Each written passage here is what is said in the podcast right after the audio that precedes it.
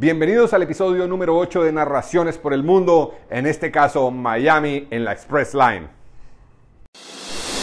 Narraciones por el Mundo es un podcast de microhistoria, chocoaventuras, anécdotas, experiencias o simplemente narraciones. Lo que queremos es pintar con palabras algunos destinos, experiencias, divertirse. Muchas veces cuando uno viaja las personas le preguntan ¿y cómo le fue? Y la respuesta es bien. ¿Y qué tal el sitio? Bonito. Y eso pues de ninguna forma describe lo que uno vivió, lo que experimentó, lo que sintió en cada proceso. Entonces hemos creado este podcast con microhistorias de algunas cosas curiosas, interesantes, divertidas, a veces peligrosas, a veces positivas, a veces hasta negativas que nos han pasado y pueden darle no solo una luz sobre el destino, sino que le permita viajar por un instante a ese destino y también entretenerse, llenar la vida un poquito de alegría. Las historias han sido siempre alrededor del fuego las que nos han permitido vivir, crear comunidades y atraernos. Entonces empecemos. Era la primera vez que íbamos a los Estados Unidos. Nunca habíamos ido a los Estados Unidos. Estábamos estrenando, país, estrenando ciudad. Llegamos a Miami, no llegamos a Orlando porque pues el primer viaje era por supuesto a llevar a la niña a Disney. Entonces llegamos a Miami, que salía más barato manejar las cuatro o cinco horas que estimaban que fuera la manejada de Miami a Orlando. Y yo dije, pues yo manejo.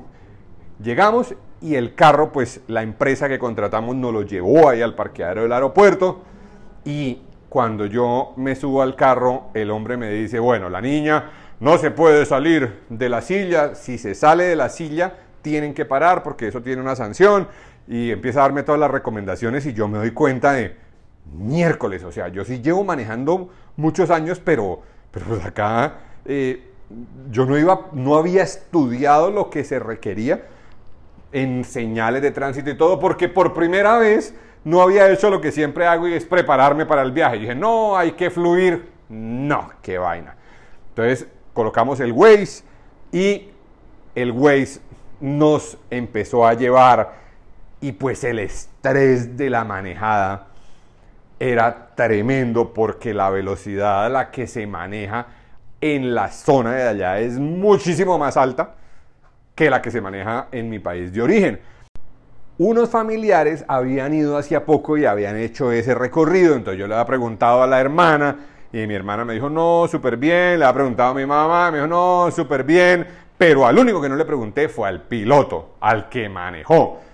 Y después pues yo le pregunté, oiga Andrés, se llama él, ¿y cómo la manejada? Y él me abrió los ojos. Pero en ese momento no lo sabía.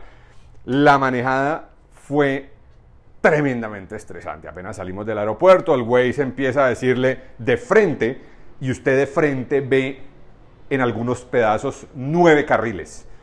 Unos para un poquito hacia la izquierda, un poquito menos hacia la izquierda, un poquito a la derecha, un puente que es de frente acá, o sea, que es derecho acá, pues a la de Dios. Y en algún momento el Waze, pues muy amablemente nos metió a una vía delgadita, delgadita, y yo iba al límite de velocidad, que son 70 millas en esa zona, yo iba al límite de, velocidad y se me pega una camioneta atrás a levantarme a pito y pe, y me gritaba groserías y me sacudía el brazo. Y yo, no, yo le decía a mi esposa, algo vamos haciendo mal. Estos maricas nos están pitando. Y pasaba la gente por el lado y nos madriaba, ¿no? Por la vía del lado. Y nos gritaban cosas. Y yo decía, pero ¿qué vamos haciendo mal? Yo voy al límite de velocidad.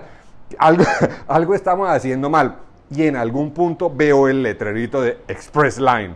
Y yo, ¡ay! ¡ay! ¡ay Dios! ¿Qué es una Express Line? nosotros no habíamos mirado nada, nosotros, o sea, no habíamos mirado nada que por entregarnos a la experiencia. Pues la Express Line no tiene límite de velocidad, nos estaban cobrando los, los tolls, los peajes, cada X cantidad de tiempo más caro, y pues el Waze nos metió por ahí, y ahora estamos metidos en la Express Line y las salidas íbamos a toda y yo decía, nos vamos a matar. O sea, era como 100 millas por hora y esos manes, pepe, 120 y pepe. Yo decía, estos manes, o sea, estos manes, ¿qué quieren de mí? O sea, ¿qué quieren de mí? No, un puente delgadito en medio de, por encima de las autopistas y esos manes griten, no por fin logramos salirnos de esa vaina. Por, por fin logramos salirnos de esa vaina y pues la salida apenas uno se sale, pues se ubica en, el carril que está, nos siguieron madreando por ir mal ubicados y yo hoy en día digo, venga, esto, esto sí hay que prepararlo. Es decir, o sea, a pesar de que usted haya manejado toda su vida, pégale la revisadita a las vías, ¿no? Después la niña, oiga, yo tengo hambre, la, la, la que llevamos ya se le había acabado. Y resulta que él, el muchacho de la agencia, yo le pregunté, oiga, ¿hay muchos peajes?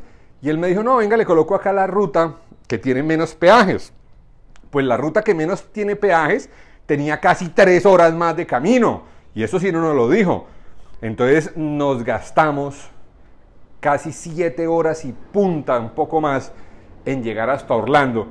Llegamos al hotel y resultó que el hotel habían tres hoteles que se llamaban iguales y quedaban en diferentes sitios y por supuesto ya es de noche y la manejada es tremenda. En esas autopistas no hay nada, o sea, el modelo de ellos es, hay unas salidas y en las salidas hay una, estación de servicio, en la estación de servicio hay un market y ahí puede conseguir pues cómo solucionar, pero en la vía principal no hay nada y pasan kilómetros en nada, o sea, usted se equivoca eh, eh, con su planeación de baño o con su planeación de hambre o con su planeación de combustible, pues queda en nada. Entonces a ellos les parece que está súper bien ordenado, pero pues para nosotros fue realmente muy estresante.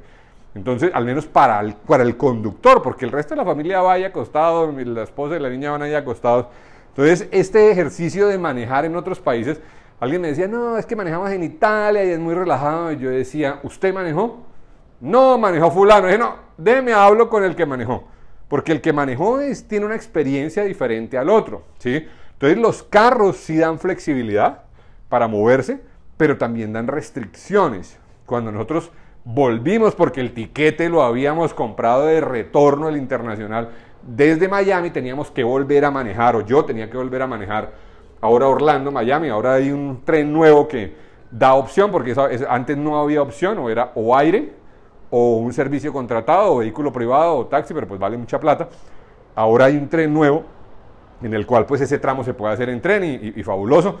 Nosotros en tren hemos ido Miami, Fort Lauderdale, pero ese, ese tramo no existía no existía tren en ese momento.